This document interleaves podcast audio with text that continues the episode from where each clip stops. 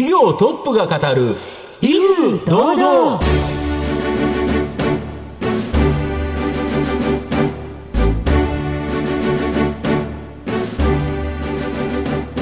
毎度相場の黒髪こと藤本信之です。アシスタントの飯村美希です。この番組は巷で話題の気になる企業トップをお招きして番組の指揮者的役割である財産ネット企業調査部長藤本信之さんが独特のタクトさばきでゲストの人となりを楽しく美しく奏でて紹介していくという企業情報番組でございます。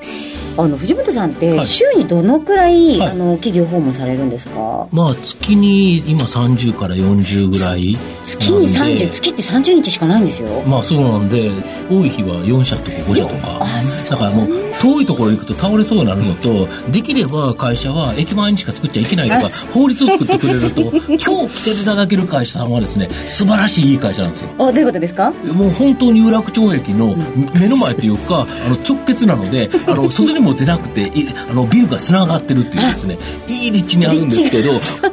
もう今回も素敵なゲストをお招きしておりますので皆さんどうぞ最後まで楽しんでください。この番組は情報システムの課題をサブスクリプションサービスで解決するパシフィックネットの提供財産ネットの制作協力でお送りします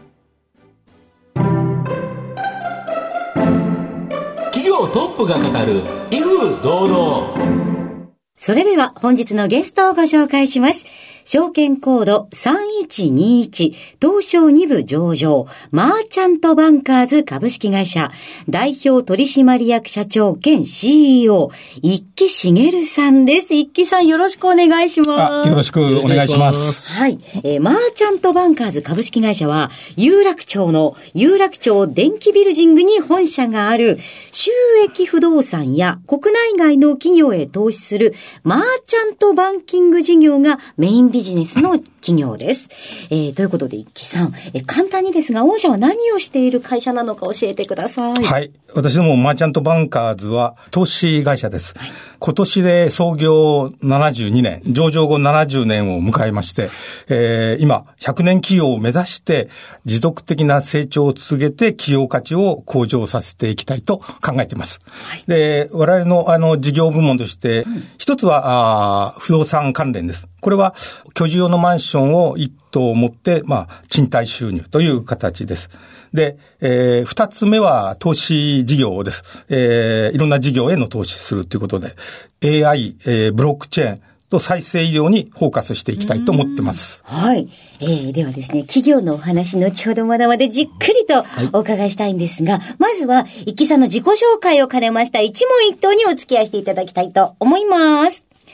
生年月日はいつでしょう？はい。もう古い時代になったら昭和なんですけども、はい、昭和26年11月30日です。おいくつになりますか今67です。はい。はい。子供の頃はどんなお子さんでしたか？天真爛漫で、うん、えー、外で遊ぶのが好きな、まあ、普通の子でした。なんだかスポーツたくさんやられてらっしゃったんですよね。そうですね。その頃も外で、あの、野球やったり、はい、あるいは、えー、と、まあ、まだ里山とかですね、うん、えっ、と、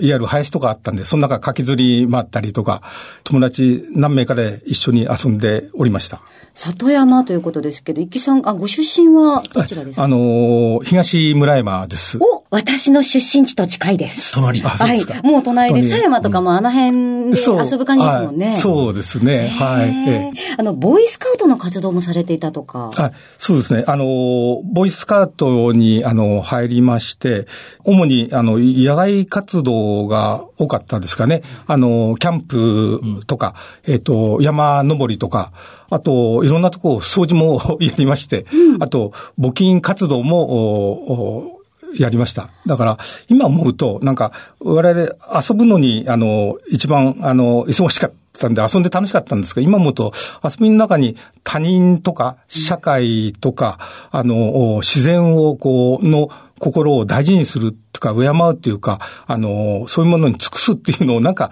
あの、ひたすら教わった気が今から見るとしてます。はい。まあ、僕もボーイスカウトやってましたけど、楽しかったなというだけですね。はい、何よりですよ。では、あの、さらに深いご質問をちょっと藤本さんお願いいたします。で、あの、社長、あの、一橋大学を卒業して、日本長期信用銀行で、まあ、社会人年目迎えられたということなんですけど、はい、なぜその長銀という銀行を選ばれたんですかね？はい。いろんなことに関心があったんで、うん、それができるのが、あの、銀行でしたんで、で、銀行入って、まあ、そういう産業を勉強して、なんか、うん、あの、その産業への、お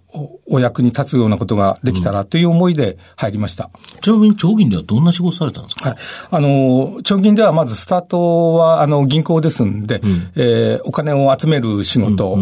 と、うんあとお金を運用するという意味では、融資の仕事をしまして、で、その後、ちょうど、あの、長銀でも国際化が進んでた時でしたんで、国内と海外を一体化した形でのファイナンスっていう中で、あの、当時日本では早々期だったんですけど、ベンチャー関連のベンチャーキャピタルとかベンチャービジネス。で、その結果としての M&A とか、あと、ファイナンスの方なんですけども、プロジェクトファイナンスっていう、あの、ものがあって、え当時は石油を掘削するというような形での石油プロジェクト、これは東南アジアで、あの、多かったんですけども、そういった、あの、プロジェクトファイナンスとか、あと、航空機のファイナンスで、まあ、ボーイングと一緒になって、国際コンソーシアムを組んで、やっぱり数百億に、あの、あの、一機当たりになりますんで、それの、あの、ファイナンスとか、あともう一つ、あの、大きいのだと、ロイヤリティファイナンスっていうのがありまして、当時、ウォルト、あの、ディズニー宛てのロイヤリティファイナンスだったんですけど、東京ディズニー、そうですね。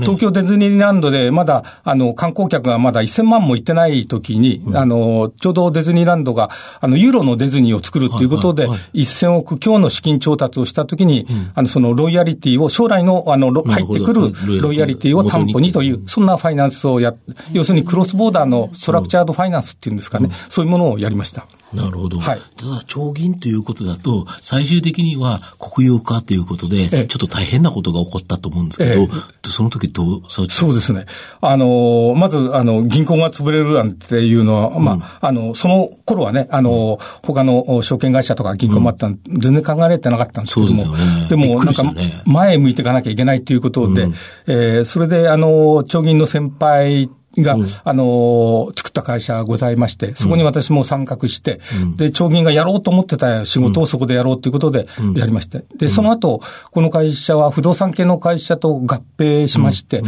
で上場して、時価総額2000億まで持っていきましたですかね。うん、だから、ぜひそれを目指して、この、あの、マーチャントバンカーズもそうしたいとは思っています。なるほど。はい。はい。えー、皆さんには、一木さんの人となり、どのように伝わりましたでしょうか？後半ではですね、えー、一木さんが率います企業についてじっくりとお伺いしたいと思います。企業トップが語る、威風堂々。後半も藤本さんのタクトがどうさえ渡るのか、ゲストの一木さんとの共演をお楽しみください。あの、社長、御社は収益用不動産への投資、これで、まあ、賃貸料を得て安定的な収益を得てるということなんですけど、ちなみにどんな物件に、あの、投資されてるんですかね？はい。都市型の大都心に近い、あの、うん、電車の駅降りてからも近いようなところの居住用のマンションを一棟持つ形で、えー、不動産投資してます。うん、今あ、全国でですね、はい、えっと、24箇所約100億円強ございます。はい、で、都市型っていうのは郊外に比べて賃料が、うん、あの、比較的安定してるし、うん、それでかつ高め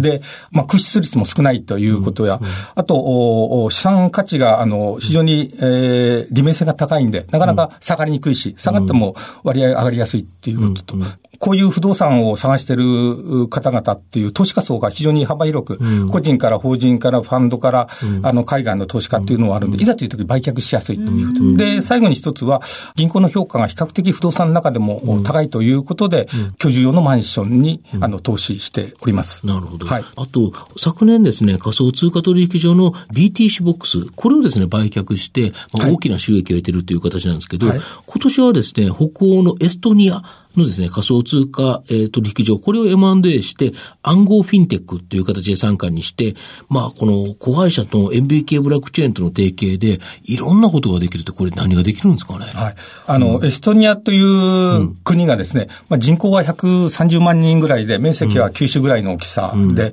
あの、世界で最も進んだ電子政府の国家と言われていまして、ね。うん、住民票の登録とか、あるいは納税とか、教育とか子育てなんかが、国民の人たちは24時間インターネットでできる国、うん、この国が、あの、ベースとなってですね、うん、えっ、と、我々の暗号フィンテックっていう会社は、我々の子会社100%、MBK ブロックチェーンが、うん、あの、ここの運営会社と、独占的な業務契約を結びました。で、この業務契約結んだことによって、エストニアの暗号フィンテッククに取り扱う通貨の審査と、取り扱いが決まったその後のプロモーションを行って、うん、まあ、これに対して我々、MBQ プレイチェーンが、まあ、あの、手数料がもらえるというような形に今なっております。要は仮想通貨取引所っていろんな通貨、まあ、ビットコインとかイーサリアムとかも有名なあれありますけど、新しい通貨が上場するときに審査を行ったり、プロモーションを行う。これ、どんどん出てくるし、ね、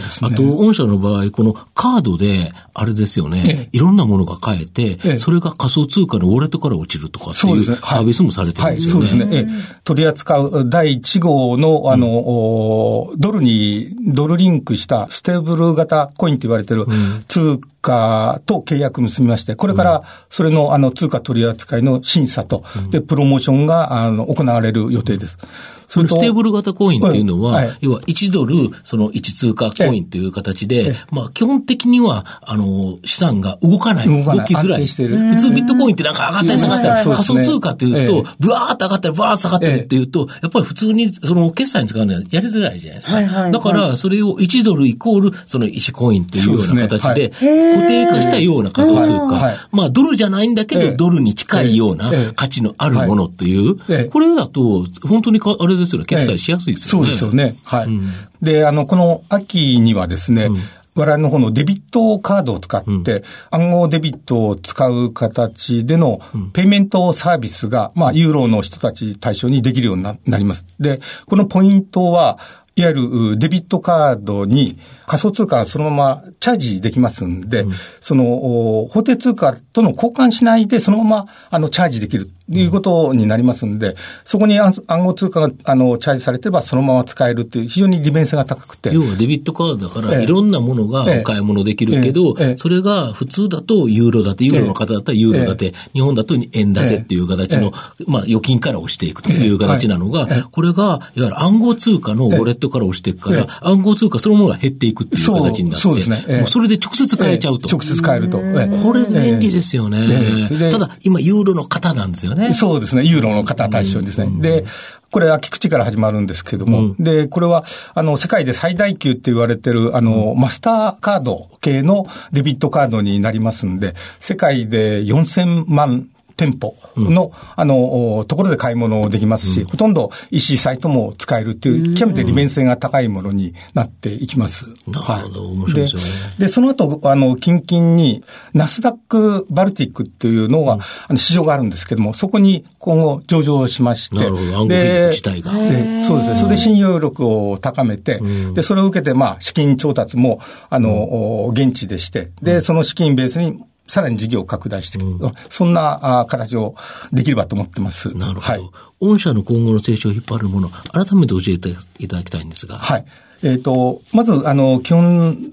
的な今収入源としての不動産がございます。で、あの、この不動産と、あと、店舗運営なんかもしてますんで、まあ、この店舗運営のとこは、これから、あの、拡充しながら安定した収益を得て、うん、で、その収益をベースに投資をしていくんですけども、うん、あの、その投資としてはもう、インバウンドで来るんで、まあ、ホテル関連ですね。あと、この、えっ、ー、と、暗号フィンテック、うん。ええ、あとは他にもいくつもあるんですよね。ええ、そうですね。で、今、この中で特に、あの、ブロックチェーンを、が、今後の産業の、まあ、技術的な、あの、基礎インフラになると言われて、うん、えー、いるところですんで、うん、このブロックチェーンが、あの、大きい、あの、技術になっていくと思いますんで、うん、で、これを活用した形で、あの、エストニアのこの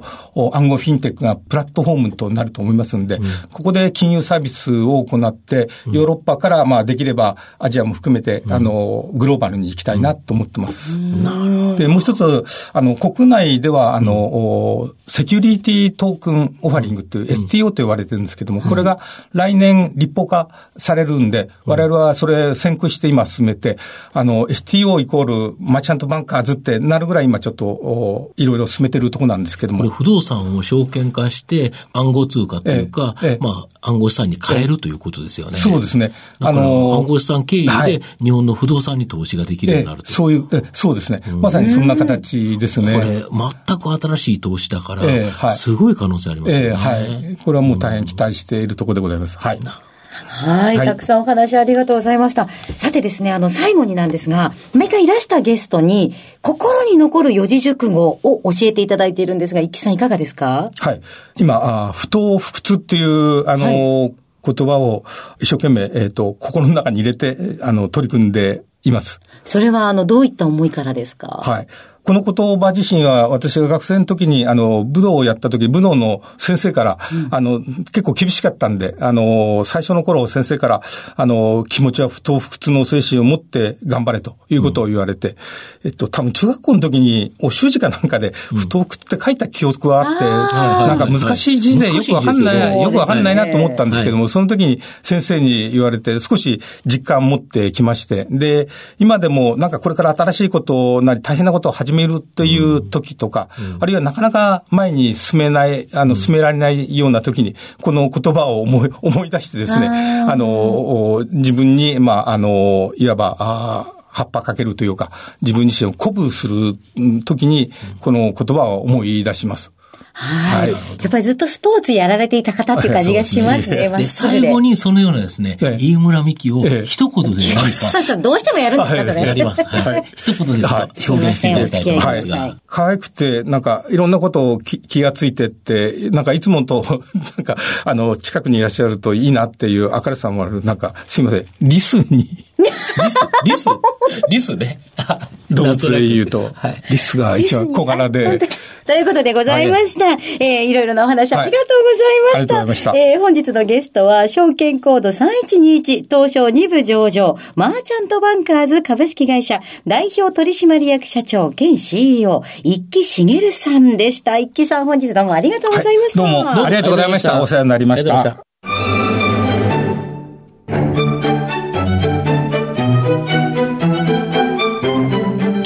トップが語る威風堂々